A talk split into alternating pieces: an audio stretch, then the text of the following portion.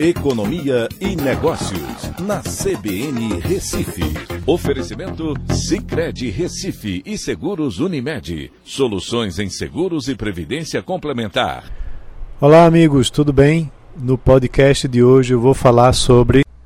Depois de um bom tempo com vários indicadores que a inflação não era transitória como ele pensava, o presidente do Fed, do Banco Central Americano, Jeremy Powell, somente agora disse num evento do FMI que um ritmo mais acelerado nas, ele nas elevações das taxas de juros se torna mais adequado. E a pergunta que fica é: só agora caiu a ficha, Paulo? Com tantas é, informações que já mostravam nesse sentido?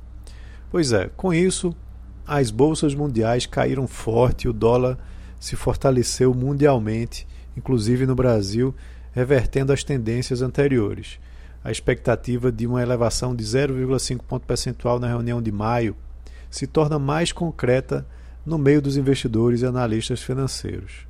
O mercado já espera uma taxa de juros acima de 3% até o fim do ano.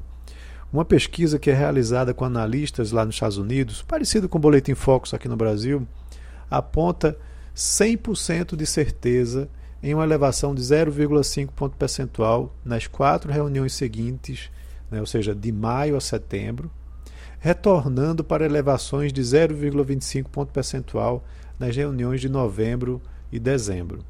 Powell disse que o movimento mais brusco se torna necessário porque a inflação está mais alta e a economia americana tem se mostrado forte, com o mercado de trabalho bastante apertado.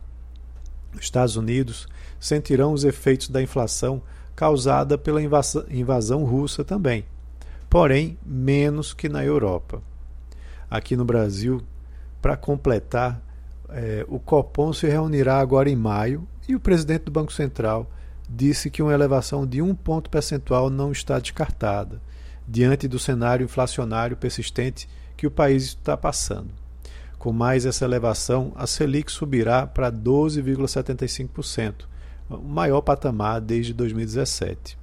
Roberto Campos Neto disse, porém, que esse pode ser o término do ciclo de alta.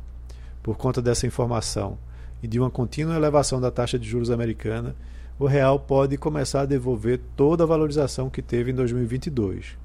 Lembrando que ainda há uma eleição pela frente.